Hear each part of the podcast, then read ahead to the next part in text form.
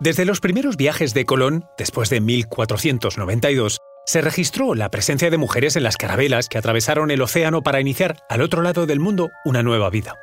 Una de aquellas primeras mujeres pasaría a la historia por su importante labor como maestra. Aunque inicialmente viajó solo por acompañar a su marido y a sus dos hijas, las circunstancias y su compromiso la llevaron a ser protagonista de la historia de México. Se llamaba Catalina de Bustamante y se la conoce como la primera maestra de América.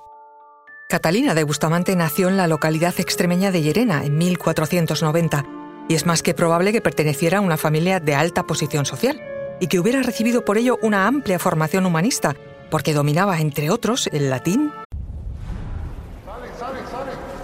Conoce mejor al equipo que protege nuestras costas. Alerta en el mar, el jueves a las 10 un nuevo episodio en National Geographic. Y el griego. Soy María José Rubio, historiadora y escritora. Y yo soy Luis Quevedo, divulgador científico. Y esto es Despierta tu curiosidad, un podcast diario sobre historias insólitas de National Geographic. Y recuerda, más curiosidades en el canal de National Geographic y en Disney Plus. Catalina de Bustamante tendría unos 24 años cuando se subió a un barco que desde Sanlúcar de Barrameda puso rumbo a las Indias Occidentales, el 5 de mayo de 1514. Con ella viajaban su marido, Pedro Tinoco, sus dos hijas, María y Francisca, y sus cuñadas, María y Juana. La travesía se alargó hasta cerca de seis meses. Llegaron a la isla de la Española, hoy Santo Domingo, donde estaba la primera ciudad que había fundado Bartolomé Colón en tierras americanas. Es probable que allí Catalina y su familia conocieran a Fray Bartolomé de las Casas, un hombre que se volcó en la protección de los indígenas contra los abusos de algunos españoles afincados en América.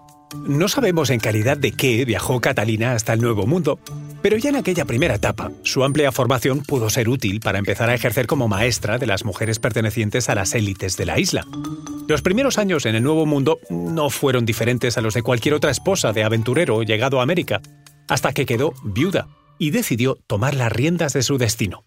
Nada más concluir la conquista de Tenochtitlán, Hernán Cortés pidió a la corona el envío de misioneros franciscanos para predicar la fe católica a los nativos. El franciscano flamenco Pedro de Gante llegó en 1525 y se estableció en Texcoco, a unos 30 kilómetros de México.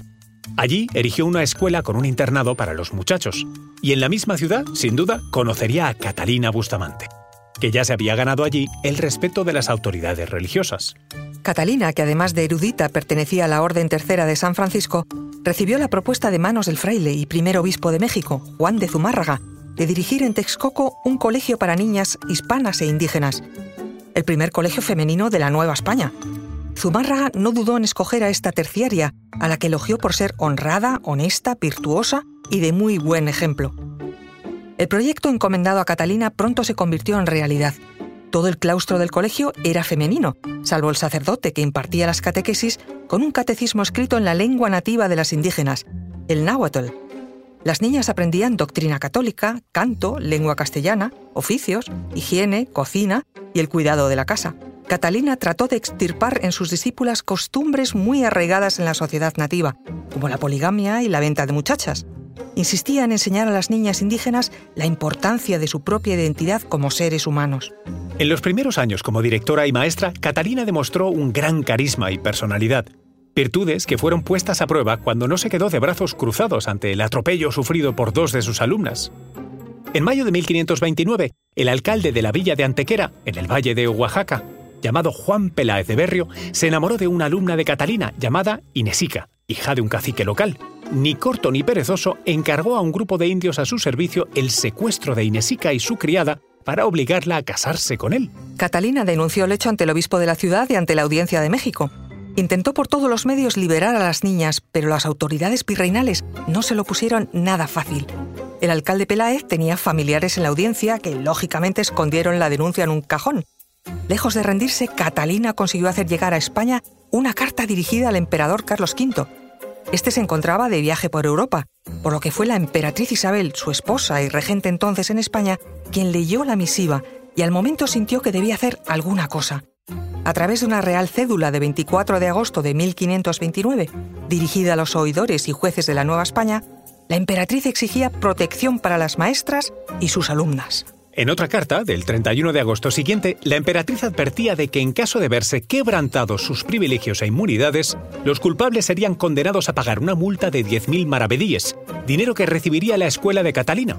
Además de intentar terminar con los abusos, Isabel de Portugal inició la búsqueda de nuevas maestras en España que pudieran ayudar en la educación religiosa y formal en tierras coloniales. Las elegidas atravesaron el océano protegidas y avaladas por la emperatriz, que se comprometió a pagarles los gastos del viaje y el ajuar necesario.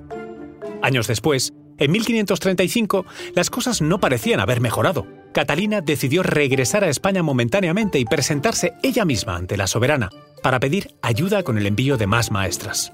La respuesta afirmativa de la reina supuso la elección de tres mujeres más, terciarias, que hicieron el viaje de vuelta con Catalina a América. Su incansable labor terminó dando frutos.